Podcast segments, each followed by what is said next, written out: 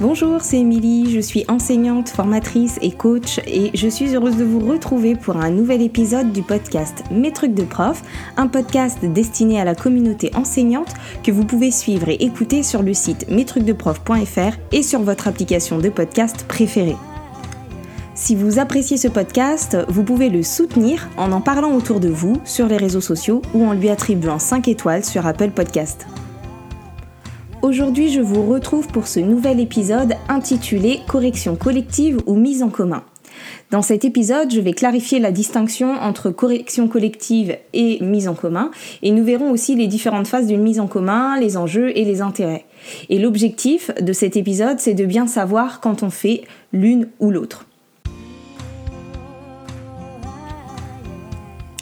Donc il arrive parfois qu'on se dise qu'on fait une mise en commun, c'est d'ailleurs ce qui figure sur la fiche de préparation, et dans les faits, ne sachant pas comment la mener, et eh bien cela se transforme en correction collective et la séance perd toute son essence. Et c'est dû au fait que la différence entre la correction collective et la mise en commun n'est pas toujours claire.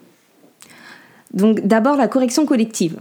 Donc en fait, la correction collective, elle intervient quand les élèves ont déjà travaillé sur une tâche, euh, que ce soit seul ou en binôme ou autre, peu importe, une tâche donc qu'ils sont censés être capables de réussir.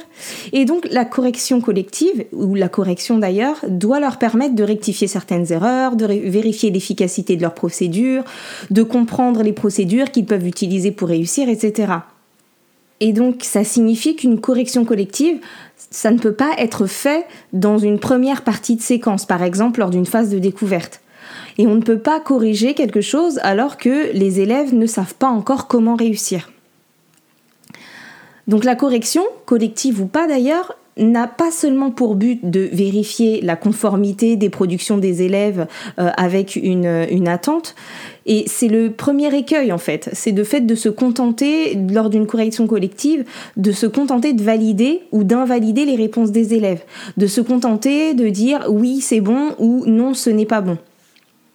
La correction collective, elle n'a aucun intérêt si elle ne sert pas aux élèves qui n'ont pas compris, euh, si elle ne leur sert pas à mieux comprendre en s'appuyant sur les procédures des autres élèves. Donc si à la fin de la correction collective, les élèves n'en ressortent qu'avec un j'ai eu tout bon ou un j'ai eu tout faux, c'est inutile. La correction collective, elle doit amener une plus-value aux élèves. Donc l'objectif, c'est d'en ressortir en sachant ce qui me permettra de mieux réussir la prochaine fois.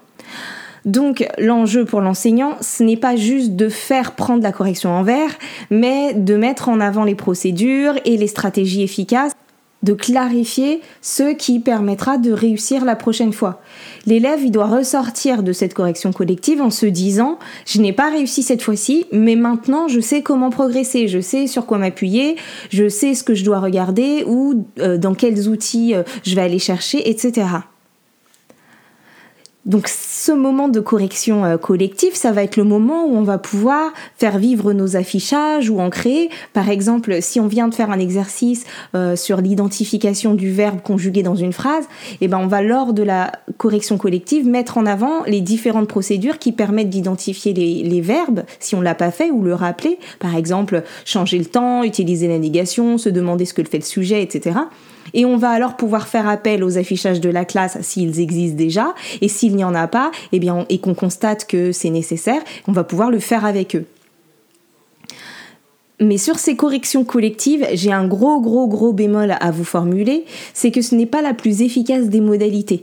C'est une des modalités qui mobilise le moins les élèves. On perd facilement le groupe. Le problème, c'est que euh, lors de ces corrections collectives, seul l'enfant qui va au tableau et éventuellement les deux trois élèves les plus motivés ou les plus scolaires euh, restent attentifs.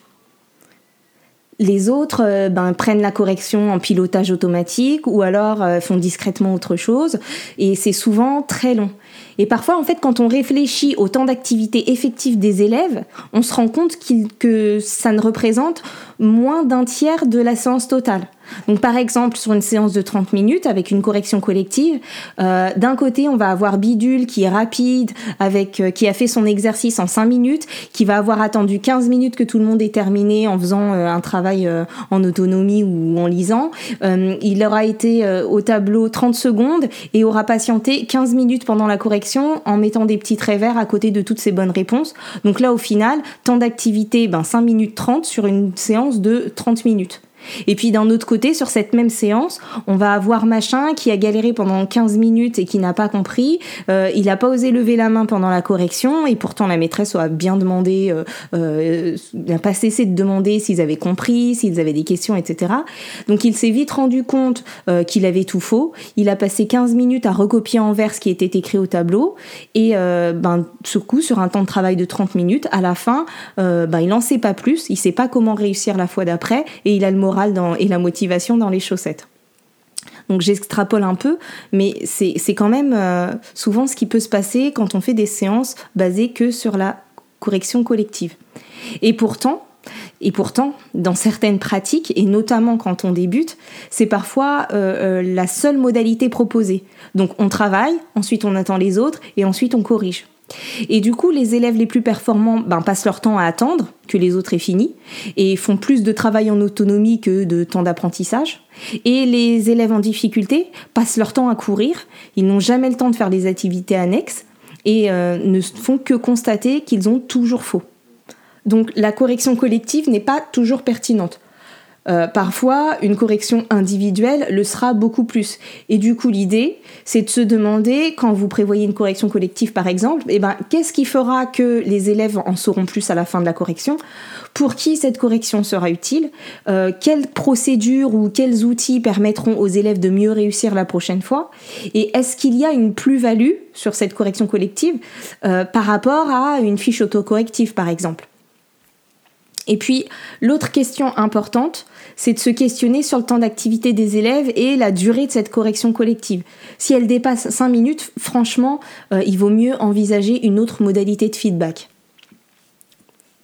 Donc, si on récapitule pour la correction collective, elle ne doit pas être trop longue, l'enseignant doit veiller à ne pas se contenter de valider les réponses et elle doit permettre de mettre en avant des procédures et des stratégies pour mieux réussir la fois suivante.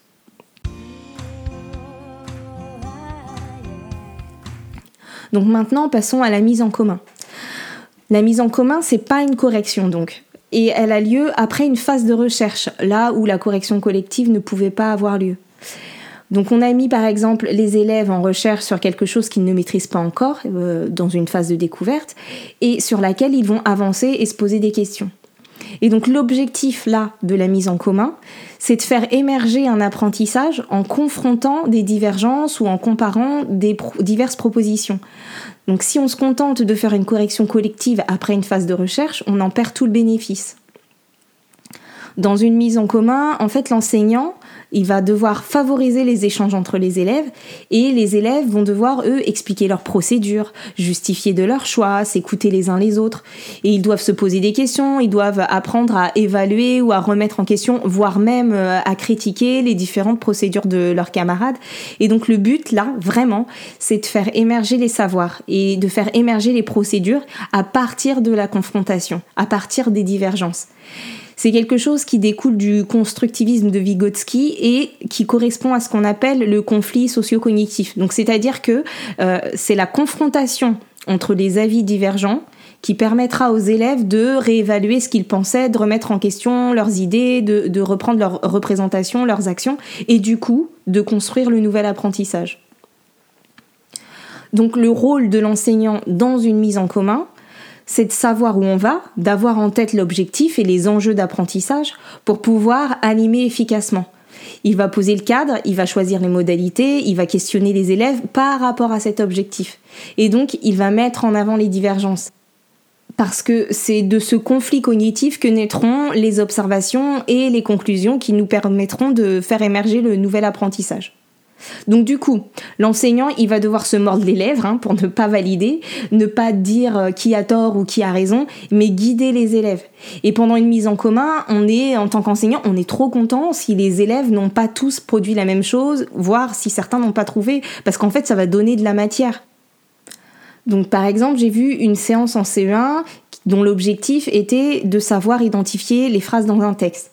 Et donc l'enjeu, là, dans, cette séance, c'était de pouvoir distinguer la phrase de la ligne. Et l'enseignante, en fait, elle a beaucoup étayé euh, dans la phase de, de, recherche, elle a beaucoup étayé pour que les élèves ne se trompent pas. Donc elle leur a dit finalement d'entourer les majuscules et les points, puis de compter. Elle les a pas laissés chercher. Et du coup, les élèves ne se sont pas trompés.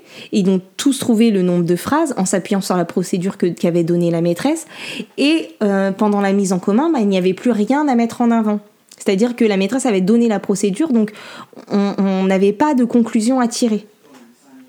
Alors que si elle les avait laissés compter les phrases et qu'ils n'avaient pas tous eu la même réponse, on aurait pu construire avec eux la procédure. Tiens, c'est intéressant, vous ne trouvez pas la même chose. Donc comment toi tu as fait pour trouver six phrases? Et toi? Et toi? Pourquoi toi t'en as trouvé huit? Qu'est-ce que tu as fait? Comment tu as compté? Etc.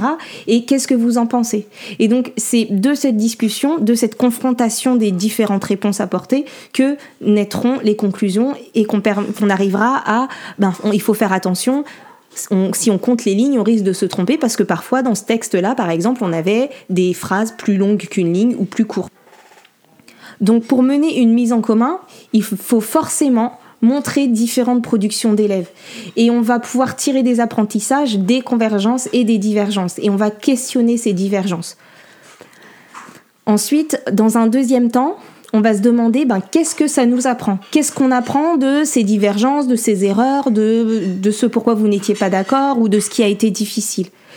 Et du coup, c'est cette phase-là, cette phase de formalisation qui est la plus importante pour ne pas perdre le bénéfice de la recherche et le bénéfice de la mise en commun. Donc à la fin de la mise en commun, on doit formaliser l'apprentissage, c'est-à-dire se dire ben, par rapport à l'objectif de la séance, par rapport à la discipline dans laquelle on se trouve, qu'est-ce qu'on apprend là? Qu'est-ce qu'on savait déjà et qu'est-ce qu'on apprend de nouveau? Qu'est-ce qu'on retient? Et de savoir aussi quand et comment on s'en resservira. Donc dans ces temps-là de mise en commun, on va pouvoir mobiliser et faire travailler les CPS, les compétences psychosociales, cognitives et sociales. Et je vous renvoie pour ça à l'épisode 42 sur les life skills. Donc, dans une mise en commun, les élèves vont travailler, par exemple, le fait d'avoir une pensée critique, l'auto-évaluation. Ils vont devoir aussi plaidoyer, argumenter, écouter, prendre des décisions. Et avoir cela en tête, savoir quelles compétences psychosociales sont en jeu dans la mise en commun, cela va permettre à l'enseignant d'adopter la juste posture, j'ai envie de dire, dans les temps de mise en commun, c'est-à-dire de ne pas être trop présent, de donner la parole aux élèves, de susciter les échanges et les interactions, de veiller à ce qu'il y ait plusieurs choses à comparer, plusieurs productions d'élèves et ne pas euh, transformer ça en correction collective. Et donc veiller à ce que tout le monde s'écoute, à ce que tout le monde puisse s'exprimer, à ce que tout le monde soit mobilisé. Donc la mise en commun, si on récapitule, elle intervient après une phase de recherche. Et le but, c'est de faire émerger les savoirs, de faire émerger les, procédures à partir de la confrontation.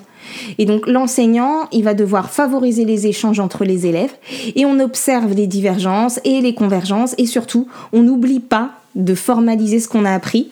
Et donc, on doit veiller à ne pas transformer cette mise en commun en correction collective. Donc voilà, cet épisode sur la distinction entre correction collective et mise en commun se termine. Pensez à le partager avec une ou plusieurs personnes, laissez un commentaire et 5 étoiles sur Apple Podcast ou postez un commentaire sur le compte Instagram ou le compte Facebook de mes trucs de prof. Et je vous rappelle que je propose aux enseignants, aux directions et à tous les acteurs de l'école des séances de coaching.